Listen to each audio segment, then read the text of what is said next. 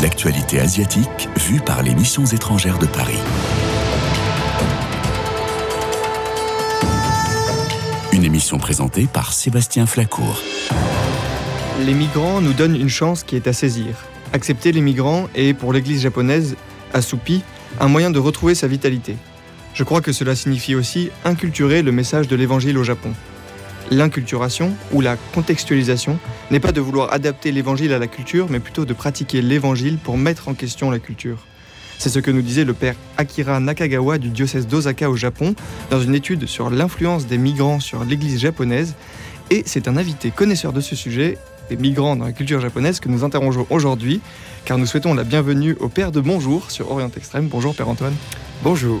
On est ravis de vous accueillir pour parler de ce sujet des migrants au Japon dans un contexte européen qu'on pourrait qualifier de critique sur ce sujet puisqu'il s'agissait d'un des points centraux discutés lors de la visite du pape à Marseille. À l'autre bout du globe, cela se passe vraiment autrement. Et vous qui avez passé plus de 30 ans au Japon, vous venez nous expliquer les tenants et les aboutissants du sujet migratoire pour l'Église du Japon. Nous vous écouterons donc avec attention après notre revue d'actualité, car nous sommes aussi avec Louis Ducré. Louis, vous nous proposez de faire chaque semaine un point sur l'actualité asiatique grâce au travail d'Église d'Asie, l'agence d'information des missions étrangères de Paris. Et on parle de la croissance de l'Église en Asie pour euh, commencer. Le 22 octobre dernier, à l'occasion de la journée missionnaire mondiale, l'agence Fides a publié ses statistiques annuelles afin d'offrir une vue d'ensemble de l'Église dans le monde.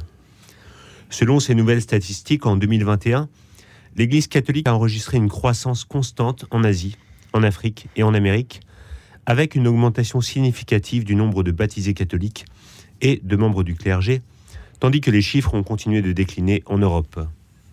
Les hausses les plus importantes sont en Afrique et en Amérique, suivies de l'Asie et de l'Océanie. En 2021, par comparaison, l'Europe est le seul continent où le nombre de catholiques a diminué. Par ailleurs, l'Asie comptait un total de 153 millions de catholiques, et les catholiques asiatiques représentent environ 11% de l'ensemble, soit un catholique sur 10 dans le monde. En marge des échanges de l'Assemblée synodale, Monseigneur Overbeck, évêque d'Essen, et délégué allemand de la Commission des conférences épiscopales de l'Union européenne, a commenté, citation, L'Église est en train de s'éloigner de l'Europe et de tendre vers l'Asie et l'Afrique, où il y a une formidable croissance. Fin de citation. À l'échelle mondiale, on comptait 1,3 milliard de catholiques pour un total de 7,7 milliards d'habitants. Ainsi, en 2021, les catholiques représentent 17,6% de la population mondiale. Enfin, sur les plans caritatifs et, éducatifs, l'Église catholique en Asie dirigeait près d'1,3 million d'écoles maternelles, primaires, collèges, lycées en 2021, ce qui représente environ 50% des institutions similaires gérées par l'Église dans le monde. Par ailleurs, l'Église en Asie dirige environ 12 000 hôpitaux, dispensaires, léproseries, maisons de retraite, centres d'accueil pour handicapés, orphelinats et autres instituts similaires. Louis, et vous nous relayez aussi le discours que le cardinal Shaw a adressé aux catholiques hongkongais. Le pont que l'évêque de Hong Kong cherche à construire avec la Chine continentale n'est pas pour lui une stratégie politique, mais il s'enracine dans la communion trinitaire sur laquelle repose toute l'Église. Un modèle de communion à imiter en se faisant tout à tous pour aider Hong Kong à surmonter ses blessures. Fin de citation. C'est le message que le nouveau cardinal Stephen Cho Soyan, évêque de Hong Kong, a communiqué ce samedi 4 novembre pour rassurer ses fidèles. Il s'est adressé à la communauté catholique hongkongaise à l'occasion d'une célébration solennelle, durant laquelle le diocèse l'a accueilli à son retour de Rome après sa participation au synode. Il a également pris la parole quelques jours avant un rendez-vous important pour l'Église en Chine et à Hong Kong. Le mardi 14 novembre, Monseigneur Joseph Lishan, archevêque de Pékin et président de l'Association patriotique des catholiques chinois, arrivera en effet à Hong Kong en réponse à une invitation du cardinal Shaw lui-même, après la visite de ce dernier à Pékin en avril 2023 en tant qu'évêque de Hong Kong. En répondant aux questions des journalistes hongkongais sur son rôle dans les relations entre la Chine et le Vatican, le cardinal hongkongais a expliqué qu'il n'y avait pas d'hostilité entre les deux parties, mais plutôt des malentendus et des préjugés. Citation Pour cette raison, mon rôle est d'écouter davantage et de parler clairement. Fin de citation. Dans son homélie, durant la célébration eucharistique, il a commenté le passage de l'évangile au cours duquel Jésus rencontre une femme surprise en situation d'adultère. Il a poursuivi, citation, L'Église catholique à Hong Kong a également reçu la charge d'être une Église pont, depuis le pape Jean-Paul II, en particulier pour faire le lien entre l'Église en Chine continentale et l'Église universelle. Pour nous chrétiens, ces connexions sont comprises dans la lumière de la communion et basées sur la Sainte Trinité et l'Eucharistie. Nous partageons un même amour, une même vie et un même corps. Fin de citation. Afin de dépasser les tensions internes au sein de l'Église et de la société à Hong Kong, il a évoqué l'expérience qu'il vient de vivre à Rome, en prenant pour modèle la première session générale du synode. Nous avons appris à échanger avec des participants dont les regards, sur certains sujets importants, étaient clairement différents des nôtres. Il y avait des divergences que nous avons respectées, mais les divergences ne nous ont pas empêchés de reconnaître des convergences sur lesquelles nous pouvions nous entendre. Par-dessus tout, nous avons appris à marcher ensemble pour un meilleur avenir, non seulement pour l'Église, mais pour toute l'humanité et notre maison commune. Fin de citation. Merci Louis.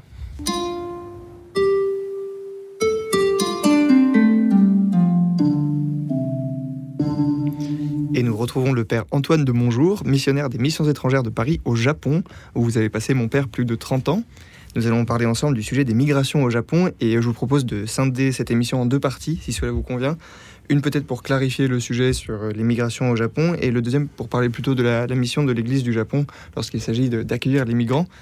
Alors, euh, première question, mon père, de quand date le sujet migratoire au Japon et quels sont un peu les mouvements historiques?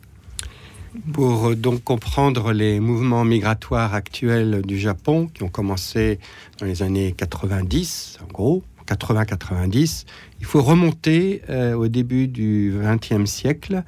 Euh, il y a eu un mouvement migratoire du Japon vers l'extérieur, essentiellement l'Amérique latine, un petit peu le Chili, mais surtout le Brésil, le Pérou et l'Argentine. Alors, le premier mouvement a été dans les années 1900-1910 c'était après le démarrage du développement du Japon de la période dite Meiji. La deuxième, le deuxième mouvement est venu dans les années 1930, donc après la crise dite de 1929. Et le troisième mouvement migratoire a commencé en 1945. Le Japon était en ruine après la guerre du Pacifique, qui s'est terminée brutalement, comme vous le savez, euh, en août 1945. Mais ce mouvement migratoire s'est poursuivi jusque dans les années 1960. Il y a encore des Japonais qui sont partis alors qu'ils allaient euh, célébrer, faire les Jeux olympiques de Tokyo en 1964. Des gens partaient encore en Amérique latine. Donc de ces, ça c'est le mouvement du Japon vers l'extérieur. De l'extérieur vers le Japon, il y a bien sûr, euh, et ça c'est lié à l'histoire du, de l'empire euh, japonais dans les années 1910-1945, il y a eu les travailleurs forcés euh, de chinois et surtout coréens. Alors la majorité c'est coréens, il en reste encore environ 700 000 aujourd'hui, et puis chinoises, euh, donc il y en aurait peut-être 40 000. Donc ce sont des gens qui sont venus d'abord comme travailleurs euh, forcés, mais surtout intégrés, enfin considérés comme japonais, parce que le Japon avait annexé euh, la Corée en 1910, et puis il y avait le Manchukuo, cette, euh,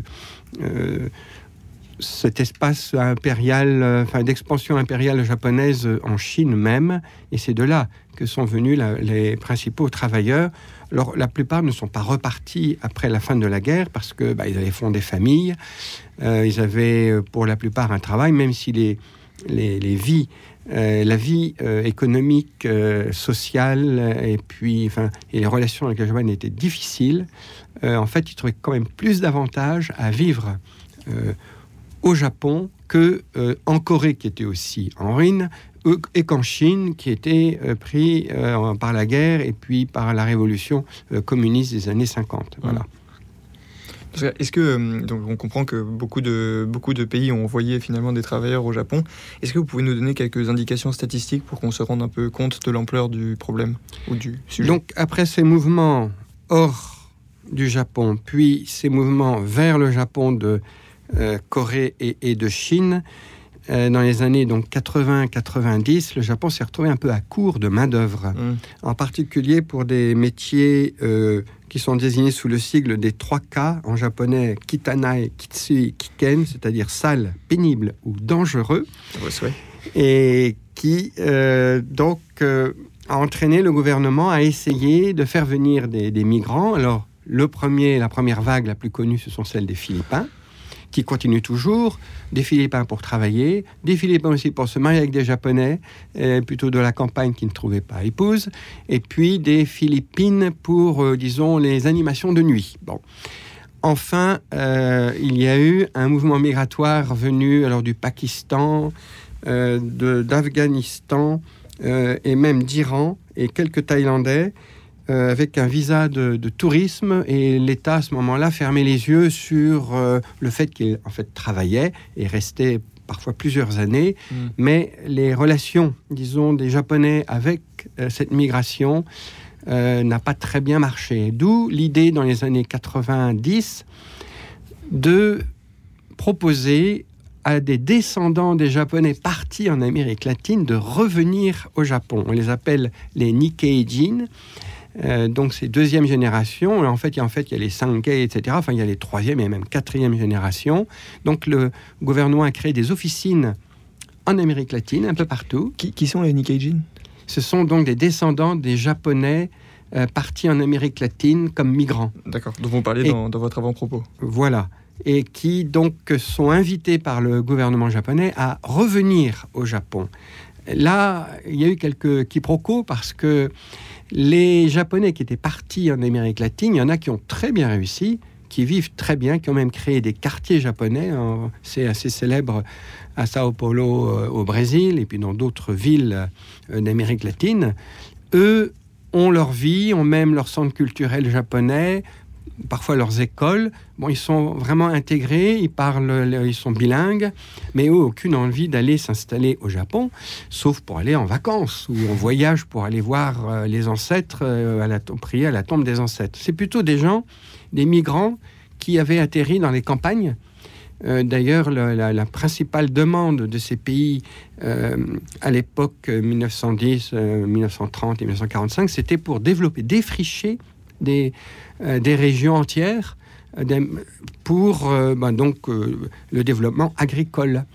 Et c'est dans cette population qu'en fait des volontaires, enfin des, des, personnes se sont portées volontaires pour revenir au Japon et qui ont donc reçu des facilités, même pour revenir au Japon avec toute leur famille, facilités ensuite à l'arrivée pour être euh, loger, pour trouver un travail, pour euh, avoir un peu d'aide pour une formation dans la langue, pour euh, les questions aussi de, l'école des enfants. Enfin bon, tout a été fait pour faciliter leur venue. Je, n'y ai pas passé 30 ans comme vous, mais quand on pense à la société japonaise, on a un peu cette a priori d'une société fermée. Est-ce que c'est le, le, cas dans notre sujet des migrants? Alors, pour euh, là où j'ai parlé tout à l'heure d'un petit quiproquo, ou plutôt d'incompréhension, c'est que ces migrants qui arrivaient d'Amérique latine et qui s'appelaient Tanaka, Suzuki, Yamamoto, etc., enfin des noms bien japonais, pas tous, hein, mais une bonne partie, euh, ressemblent à des japonais, euh, beaucoup, mais ils ne parlent plus japonais. Et surtout, ben, leurs habitudes culinaires et puis les coutumes la, vie, euh, dans la vie quotidienne. Ils n'ont plus les, gestes euh, habituels des Japonais. Donc mm. là, il y a eu une grosse gêne parce que un Japonais qui voit un Japonais, enfin qui considère quelqu'un devant lui qui est c'est un Japonais, il attend de lui qu'il réagisse comme un Japonais. Et mm. donc je crois que pour ces migrants venus d'Amérique latine, ça a été presque plus dur que pour des étrangers, même comme moi. Ben moi, on voit bien que je suis un étranger, que donc euh, je vais faire des bêtises, mais c'est pas grave. On me pardonne je suis un étranger. Mais un japonais, pour un autre japonais, enfin qu'il considère comme un autre japonais, il ne pardonne pas trop. Enfin, il ne comprend pas. Et du coup, il y a une sorte de réaction assez forte euh, vis-à-vis -vis de ces migrants venus pourtant du Japon, si je puis dire, enfin d'origine japonaise et qui euh, donc ont eu un peu de mal à, s'insérer et à trouver leur place dans la société japonaise, plus difficilement que ne l'avait supposé euh, le gouvernement à l'époque où il a eu cette idée. Nous allons nous attarder un peu plus après cette petite pause musicale sur le rôle que prend l'Église au Japon pour s'occuper de ces migrants à dominance catholique. Et nous écoutons le chant de Thésée, Nada te Torbe, en japonais.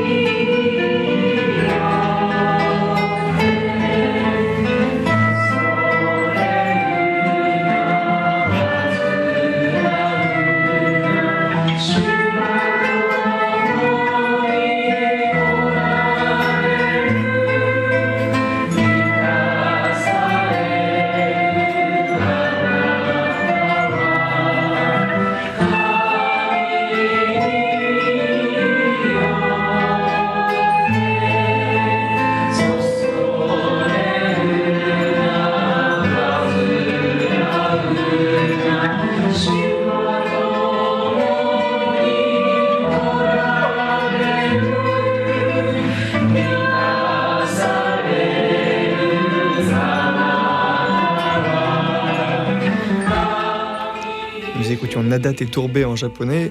Nous sommes avec le père Antoine de Monjour, missionnaire des MEP, qui a passé 30 ans au Japon. Mon père, c'est vous qui avez choisi ce chant. Pourquoi est-ce que vous avez choisi cette musique? Alors, j'ai choisi ce chant de, de Thésée que vous connaissez bien sûr, euh, parce que euh, ben, il peut être chanté dans toutes les langues. Et toutes les langues, eh bien, c'est ce qui se passe en fait dans l'Église qui est au Japon actuellement. Euh, depuis cette arrivée importante de migrants latino-américains et même avant aussi des Philippines, eh bien, l'Église s'est retrouvée avec un grand nombre de, catholiques, en fait, euh, euh, parce que ces migrants, bien d'origine, bien que d'origine japonaise, sont devenus catholiques pendant leur séjour, pendant plusieurs générations, et, et viennent comme catholiques. Et en fait, le lieu où ils se trouvent à l'aise, le lieu où ils se sentent accueillis, le lieu où ils se sentent pas un petit peu mis à part, eh ben c'est l'Église. Ce sont les communautés. Alors il a fallu que les communautés euh, s'adaptent. Toutes les communautés n'ont pas connu cet arrivage euh, massif de, migrants, mais euh, certaines ont, vu leur, comment dirait, la communauté multipliée par trois, voire par avec l'arrivée de migrants. Une petite église qui devient internationale. Donc. Et alors, cette petite église devient internationale et comment euh, les accueillir? Le premier mouvement, je dirais, euh, des Japonais, c'est de dire bon, eh bien, on va leur assurer la messe dans leur langue, c'est-à-dire séparée. Hein. Euh, la messe des Japonais entre Japonais, la messe des Philippins entre Philippins, la messe des Péruviens, des Argentins, etc. en espagnol, et puis pour les Brésiliens, on va faire ça en portugais. Bon, ça marche peut-être dans des grosses églises, dans les villes, dans les grandes villes, mais dans les petites communautés. Moi, j'étais plutôt dans la campagne, enfin dans la montagne, euh, avec quand même des zones industrielles où il y avait des migrants latino-américains. Et eux, je ne voyais pas comment assurer une messe euh, en espagnol pour une dizaine de personnes, euh, portugaise pour aussi une dizaine, japonaise pour peut-être 20 personnes, et puis philippin pour encore une vingtaine l'idée, c'était quand même qu'on soit ensemble. Alors, il y a eu des étapes au Japon. Euh, ils ont publié très rapidement des petits fascicules pour la messe, donc en différentes langues. Comme nous, on a notre euh, Magnificat prié en église, etc. Eux ont fait des fascicules plutôt par dimanche, et donc qui contiennent, euh, comme dans, dans, nos, livres, c'est-à-dire la messe au complet, avec même une proposition de prière universelle et euh, ça leur permet déjà de suivre la messe. Bon, c'était déjà une première étape. La deuxième, ça a été le chant. Alors, les, livres de chant euh, au Japon sont très stables dans le temps, ce qui fait que dans tout le Japon, on a pu mettre euh, les textes japonais en romaji, c'est-à-dire en translation euh, latine, quoi, avec notre, notre alphabet, qui permettait comme ça à des étrangers de chanter avec les Japonais, au moins pour le basique, hein, je veux dire le, le bon, et puis aussi certains chants. Et puis petit à petit, il y a eu inverse, c'est-à-dire que les étrangers, quand le groupe était relativement bien intégré, a proposé ses propres chants. Alors comment euh, des Japonais qui se sont mis à chanter des chants euh, du Pérou, du Brésil et tout. Bon, c'était un peu parfois un peu bizarre. Et là, Thésée était une solution un peu intermédiaire, assez connu surtout chez les plus jeunes générations euh, au Japon, et permettant à, tous de s'y retrouver, parce qu'on chantait tous le, même refrain finalement, sans les couplets, le même refrain qu'on reprenait en différentes langues, et tout le monde s'y retrouvait, tout le monde était content sans que ça dure plus longtemps. Voilà, c'était une, une formule qui a eu, euh, enfin qui a toujours, je pense, beaucoup de succès. Ensuite, je crois qu'il y a eu une phrase clé de l'archevêque euh, d'Osaka, Monseigneur Ikenaga, qui a, nous a, qui a dit au Japon, euh, l'Église qui est au Japon, euh, les, les migrants qui viennent, ces latino-américains, ces philippins, ne sont pas des étrangers, ce sont des membres de la famille. Il n'y a pas d'église du Japon. Il y a l'église qui est au Japon. Donc l'église, c'est, la famille de Dieu universelle qui accueille tout le monde de manière euh, comme des frères et sœurs et non pas comme des étrangers qu'on va aider. Et donc, il faut les intégrer le plus possible. Alors, l'étape suivante, ce fut euh, d'aider dans certaines communautés où les étrangers étaient très nombreux à intégrer, je dirais, la vie, pas seulement pastorale, mais euh, le fonctionnement des paroisses. Au Japon, c'est un mm. pays très organisé, donc évidemment, dans l'Église, tout est très organisé. Et Donc il y a différents services et il fallait intégrer donc des étrangers euh, dedans et ça s'est fait plus ou moins, mais petit à petit, dans certains endroits, ça a très très bien marché. Ils ont même intégré le conseil pastoral, voire le conseil économique. Donc il s'agit pour, pour les catholiques japonais d'autres catholiques finalement qui arrivent dans l'Église. J'imagine que dans ces migrants, il y en a certains qui sont en situation précaire, peut-être euh, de, avec des difficultés de logement, etc. Est-ce qu'il y a eu des aides mises en place, une organisation de l'Église qui s'en est chargée? Alors voilà, euh, donc l'étape, euh, bien sûr, en parallèle avec cet accueil dans les communautés, on s'est intéressé à la situation de tous ces migrants. Et il y avait toutes sortes de problèmes, presque autant que les migrants qui en ont en France. Hein. Donc on a, euh, enfin l'Église a créé dans certains diocèses, en tout cas les plus, là où il y avait le plus d'étrangers, des open house ou des, euh, des lieux internationaux pour aider les étrangers, donc avec des gens compétents, c'est-à-dire avec des avocats, avec des personnes euh, pouvant gérer les questions sociales, les questions médicales. Il y a même une association qui s'est beaucoup développée euh, à Tokyo et dans le nord de Tokyo et même dans le sud de Yokohama, là où il y a le plus de, migrants, une association en fait médicale qui aide gratuitement pour faire euh, donc des visites médicales dans toutes les langues.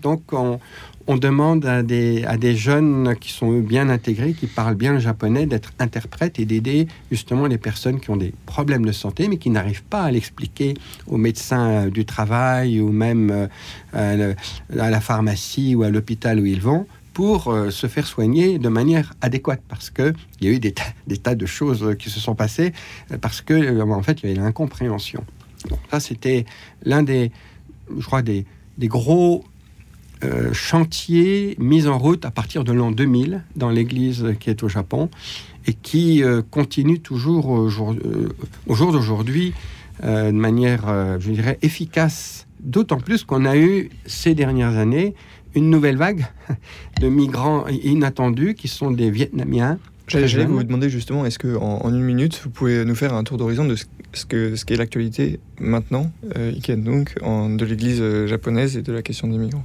Alors donc la population du Japon, c'est 125 millions d'habitants. Les, les étrangers seraient 1,7 million en gros. Et donc ces vagues donc, euh, que je vous ai décrites tout à l'heure, ben, il y a une toute dernière qui est en voie d'intégration. Ce sont donc de jeunes Vietnamiens qui viennent pour des contrats de 3 à 5 ans. Euh, et qu'il faut aussi accueillir parce que parmi eux, en fait, il y a beaucoup de catholiques. Donc ça fait assez bizarre de se retrouver dans des paroisses où la population est plutôt âgée. Ensuite, on a une bonne partie de la population, disons, de euh, âge du milieu euh, latino-américaine et des tout jeunes vietnamiens. Merci Père Antoine de Bonjour d'être revenu sur Radio Notre-Dame pour nous parler de ces sujets qui vous tiennent à cœur, c'est-à-dire euh, qui touchent de près ou de loin au Japon que vous aimez tant et où vous avez passé 30 années en mission. Merci donc Père Antoine de nous avoir initiés. Chers auditeurs, nous vous remercions pour votre fidélité à l'émission et euh, je vous retrouve la semaine prochaine pour un autre épisode d'Orient Extrême.